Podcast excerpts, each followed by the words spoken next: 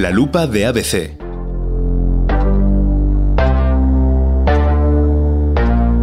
Especial Elecciones. Según los datos de la última actualización del INE, ahora mismo hay un total de 2.790.317 ciudadanos españoles que viven en el extranjero.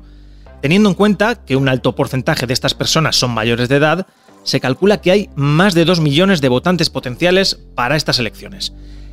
¿Qué pasaría si votaran todos ellos? ¿Cómo influiría esto en el resultado final?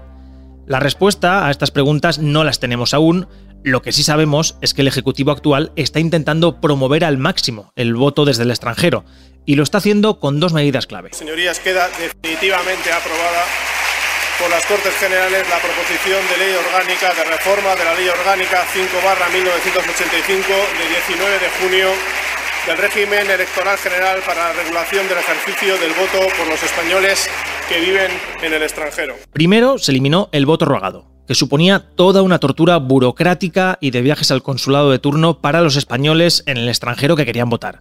La segunda medida va incluso más allá, porque afectaba o afecta a los que aún ni siquiera son españoles. El 5 de octubre, el Senado aprobó la Ley de Memoria Democrática. La ley define como víctima toda persona que haya sufrido daño físico, moral o psicológico o menoscabo de sus derechos fundamentales, como consecuencia de las normas de violaciones de las normas internacionales de derechos humanos y del derecho internacional humanitario durante el periodo que abarca el golpe de Estado del 36, la posterior guerra y la dictadura, incluyendo el transcurrido hasta la entrada en vigor de la Constitución.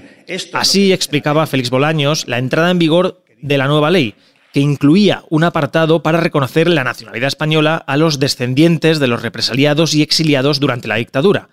Es decir, la nueva norma flexibiliza mucho los requisitos para obtener el pasaporte español, algo que en países como Argentina o Cuba, países con muchos emigrantes españoles, fue recibido con curiosidad. Ley de memoria democrática se llama. Ya habías tenido una ley parecida en 2007. Esta es un poco más extensiva o inclusiva, si querés. Esta ley no ampara a los bisnietos. Ahora bien, que un bisnieto se pueda colocar en la posición de nieto, entonces sí, porque esto es una ley para hijos y nietos. Bueno, un tema eh, que hace tiempo no tratamos, pero es importante, porque 200 eh, argentinos por día aproximadamente piden la ciudadanía española es la llamada ley de nietos. España acaba de lanzar la ley de nietos y hay un montón de gente que se está volviendo totalmente loca porque ahora sí van a poder acceder a la ciudadanía española. Yo soy bisnieto de un español, pero a la vez soy nieto de un abuelo que es hijo de un español. El caso, el español canario que va a Cuba. Y si no quieres pagar, también en España hay archivos generales de exiliados donde puedes buscar por apellido de manera general y te va a Y a partir de aquí surgen muchas más preguntas. Porque este cambio legislativo se ha hecho de forma express y no sabemos cuántos de estos nuevos españoles van a votar en las elecciones del 23 de julio. Anaí Sánchez es la redactora de ABC que ha ido contando en nuestro periódico cada uno de estos pasos en la estrategia del gobierno por aumentar las nacionalizaciones.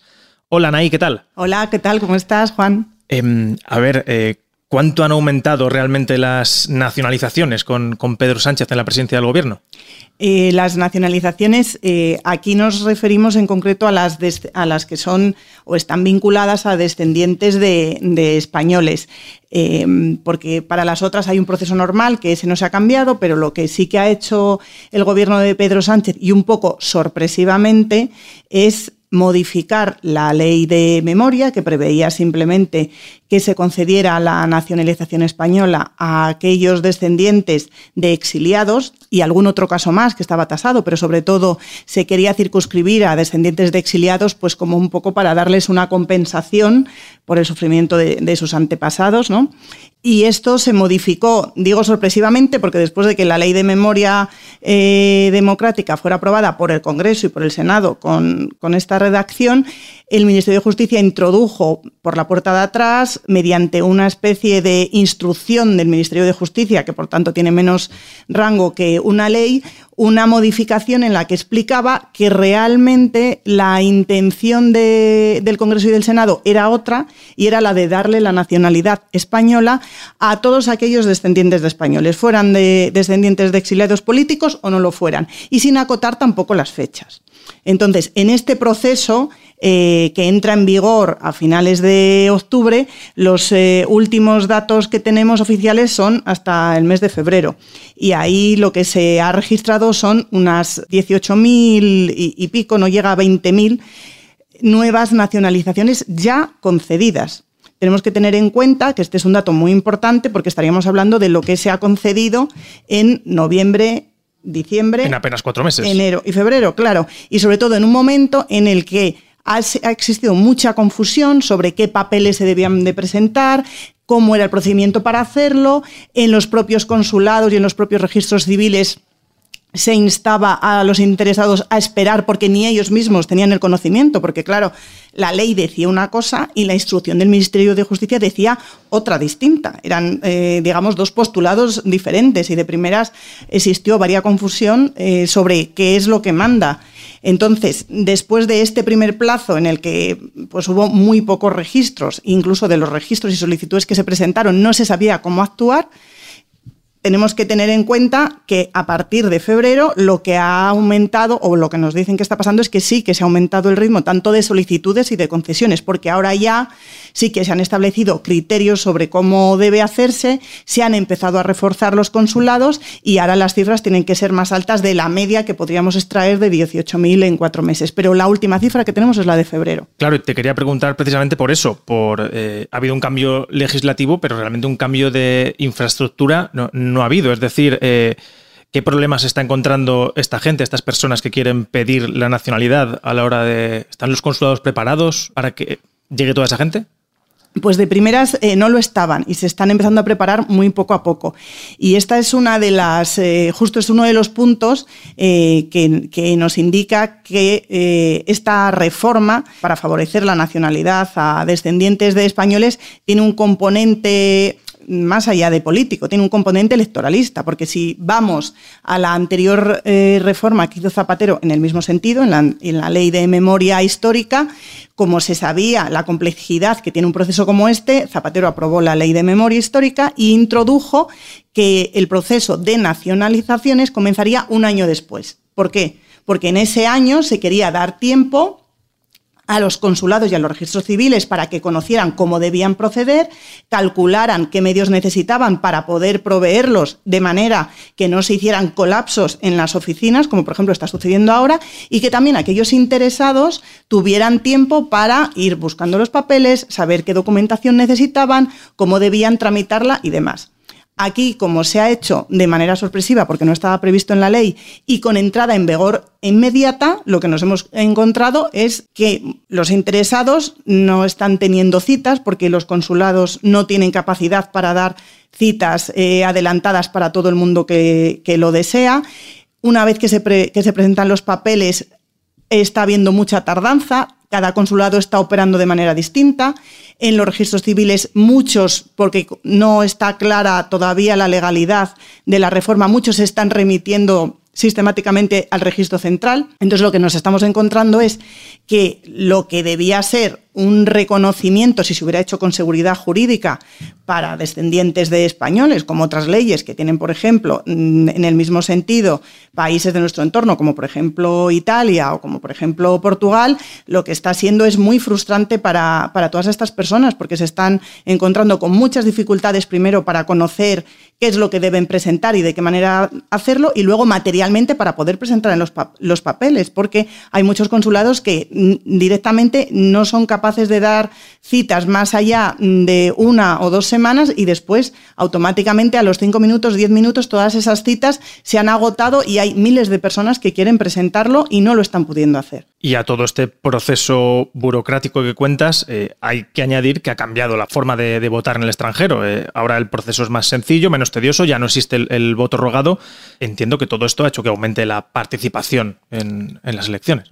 Pues lo que hemos visto en las locales, no. Es decir, esto es una operación que, como dices tú, no se puede. Hablábamos antes del punto de vista electoralista, ¿no?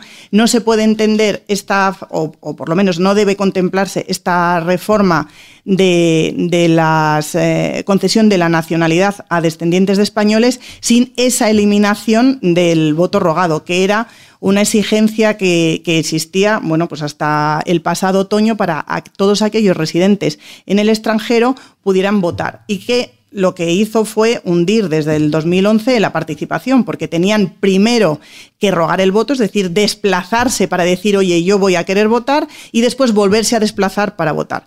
Esta parte se anula, la del voto rogado, es decir, directamente tienen que ir a votar, pero no tienen que rogar el voto previamente y esperar a la documentación. Y una vez que se produce esta reforma o que el gobierno eh, sabe que se introduce esta reforma, es en este marco cuando también decide, oye, ya que es más fácil votar desde el exterior, vamos a intentar que voten eh, la mayor gente posible, ¿no? Y es cuando se introducen. Entonces son dos reformas que se hacen precisamente para favorecer la participación, que voten cuantas más eh, personas mejor y cuanto más lejos estén mejor, pero lo que hemos visto, por lo menos en las elecciones del 28M, es que no ha habido el aumento de participación que se esperaba. Se esperaba eh, que más o menos votaran en torno al 15% y lo que hemos visto, los pocos datos que nos han llegado, es que la participación exterior en el 28M ha sido entre el 6, el 8.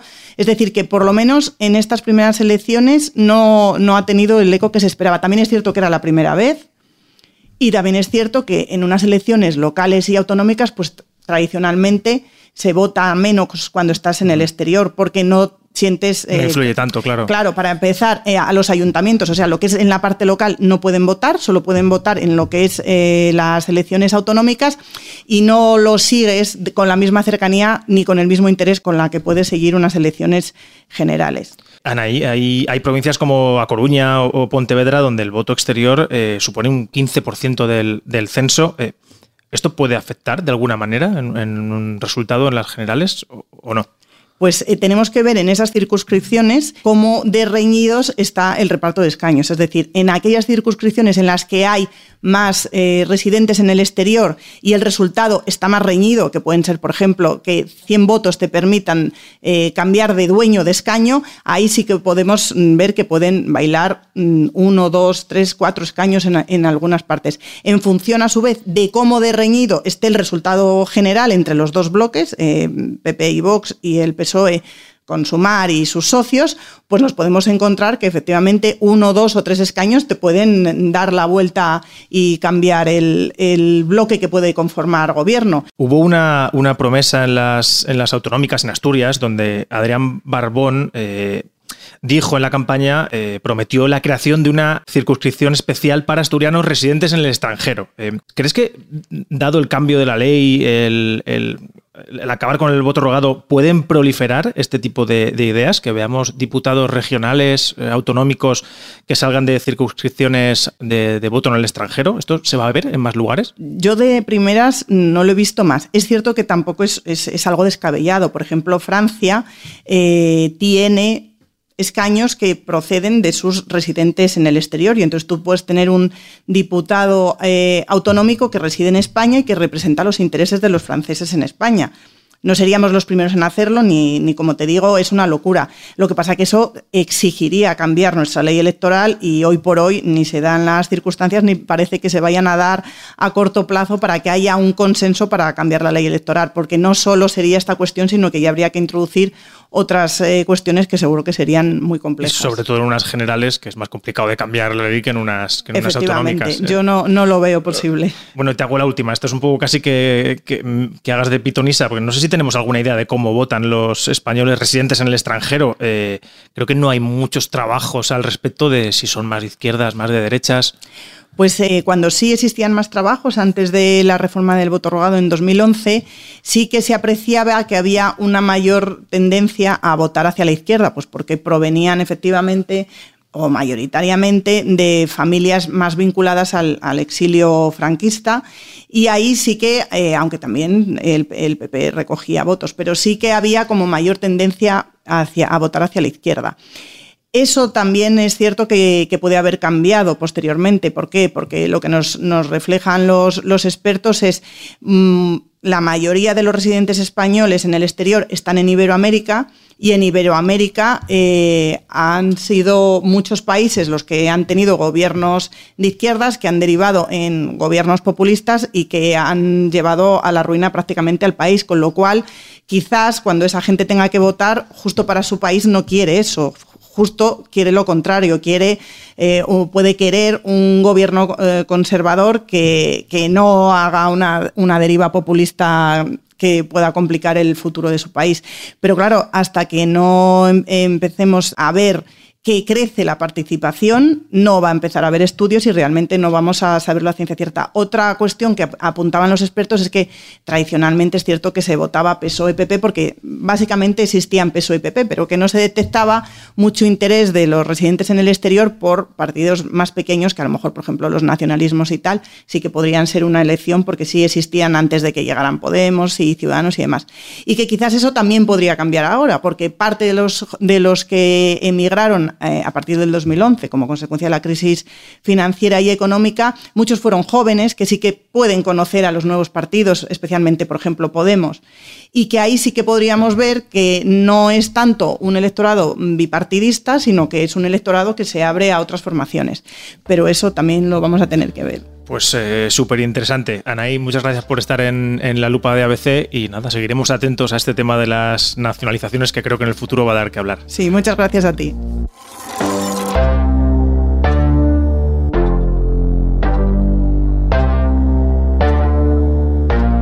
El tiempo va a decir si el voto de los españoles en el extranjero acaba siendo decisivo en algún territorio o si de hecho acabamos teniendo un diputado que les represente en el Congreso.